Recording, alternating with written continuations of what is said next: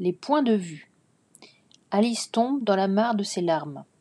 Vous remarquerez que généralement ce sont les larmes qui tombent. Mais on ne tombe pas dans ses larmes. Vous avez vu comme tout est inversé? Elle se retrouve à côté d'une souris, tombée elle aussi. Mais elle, elle est tombée dans les larmes d'une autre. Alice tente d'établir le dialogue avec cette compagne d'infortune. Pour réussir, il lui faudra monologuer. Bizarre, non? Ma chatte est formidable. C'est bien la première fois qu'Alice s'adresse à une souris. Elle a en mémoire un petit article de la grammaire latine de son frère. C'est toujours utile la grammaire latine. Comme dans une ode, dans une sorte d'enthousiasme à froid, elle interpelle l'animal.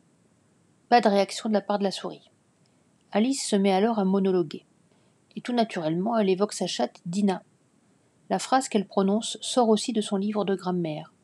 Décidément, elle a de la grammaire en mémoire. Frayeur de la souris qui bondit hors de l'eau. Alice s'excuse, disant qu'elle n'aurait pas dû évoquer sa chatte bien-aimée. Elle comprend que la souris n'aime pas les chats et promet de ne plus recommencer. Si elle avait eu un peu de jugeote, elle s'en serait aperçue avant de parler, vous ne trouvez pas? C'est alors qu'un début de dialogue s'instaure.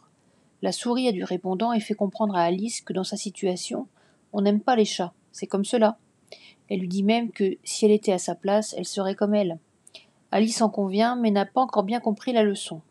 Que croyez-vous qu'elle fait alors? Souvenez-vous qu'elle a promis de ne plus parler de chat. Eh bien, que nenni Il s'agissait d'une promesse de convenance. Avec grande naïveté, elle continue sur sa lancée et entreprend d'expliquer à la souris à quel point sa chatte est formidable.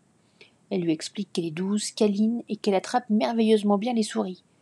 Patatras, Alice n'a pas encore intégré le point de vue de la souris. Cela prouve que pour une petite fille, il est bien difficile de se mettre à la place de l'autre, surtout quand on le connaît mal. Vous voyez sur l'image que leurs regards ne se croisent pas.